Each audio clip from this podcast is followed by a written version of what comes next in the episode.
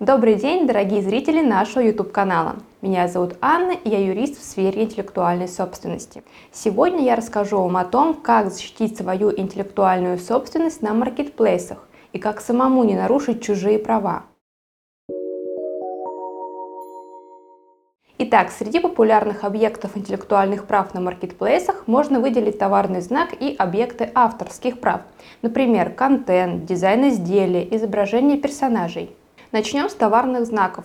Безусловно, чтобы быть уникальным на площадках, а также не нарушать чужие права на маркетплейсах, необходимо задуматься о выборе обозначения, которое будет индивидуализировать ваш товар. После того, как вы определитесь с названием, а также, возможно, с картинкой, необходимо провести проверку обозначения на предмет отсутствия уже имеющихся тождественных или сходных товарных знаков для однородных товаров. Конечно, вы можете провести проверку самостоятельно по доступным базам, однако на моей практике будущие заявители все же не знают всех тонкостей в регистрации и думают, что разница в одну букву, наличие цифры или точки придает его обозначению особую уникальность и отличает его от других уже зарегистрированных товарных знаков. Также товарный знак регистрируется для конкретных товаров или услуг. МКТУ содержит в себе 45 классов. Будущие заявители не всегда могут правильно подобрать классы и делают проверку абсолютно не для тех классов, которые им на самом деле необходимы. Помимо этого, существует еще много иных сложностей и препятствий, которые могут сказаться на дальнейшей регистрации вашего товарного знака. В связи с этим рекомендую вам всегда обращаться к специалистам по интеллектуальной собственности. Как правило, предварительная проверка вашего обозначения по открытым базам является абсолютно бесплатной. Если в случае проверки вашего обозначения специалист не выявит препятствий, желательно провести проверку и по закрытым базам, где содержатся поданные заявки на регистрацию, поскольку они тоже могут быть вам противопоставлены при экспертизе вашего обозначения. После этого уже можно выходить на регистрацию товарного знака и получить свидетельство.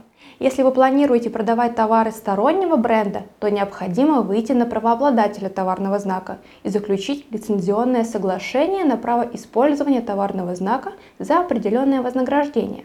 Также есть такое понятие, как исчерпание права.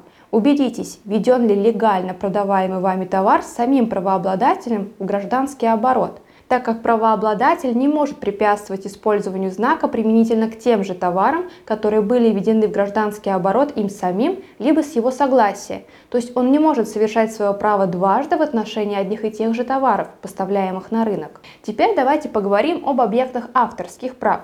Одним из частых нарушений, которые встречаются на маркетплейсах, это незаконное использование чужих карточек – фото, описание к товару, видео.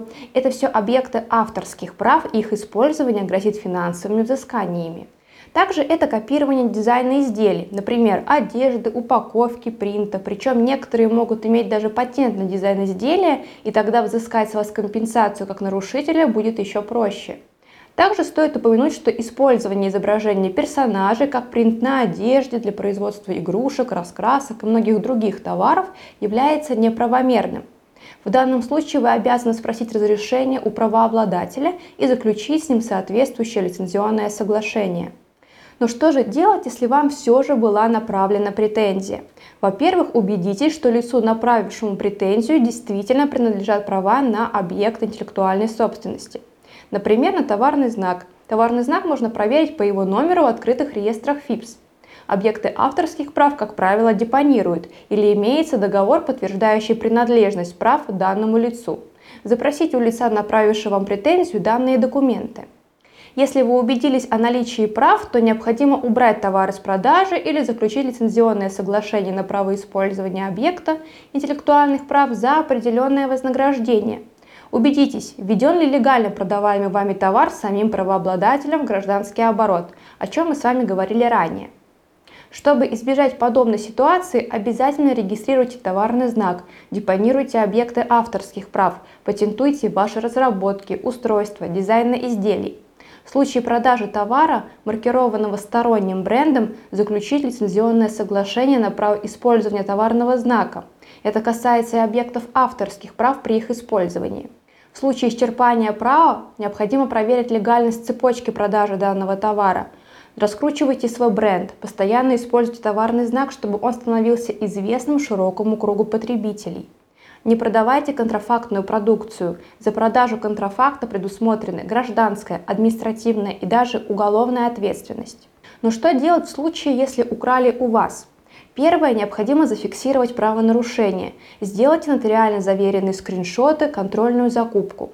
Второе, напишите претензию на имя правонарушителя либо в техническую поддержку маркетплейса, либо напрямую правонарушителю с требованием убрать с продажи товары и, возможно, предложением заключить лицензионный договор. Третье. В случае отсутствия ответа на претензию обратитесь в арбитражный суд с иском о незаконном использовании объекта интеллектуальной собственности с требованием выплаты компенсации. Четвертое. Привлекайте к солидарной ответственности Marketplace.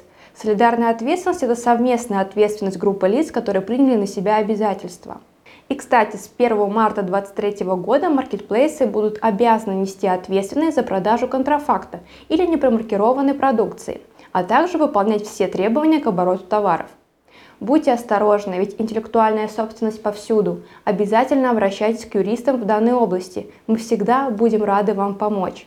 Если у вас возникли дополнительные вопросы, вы всегда можете обратиться по номеру телефона нашей компании, указанному в описании к этому видео, или оставить заявку на нашем сайте. Спасибо за внимание и до новых встреч!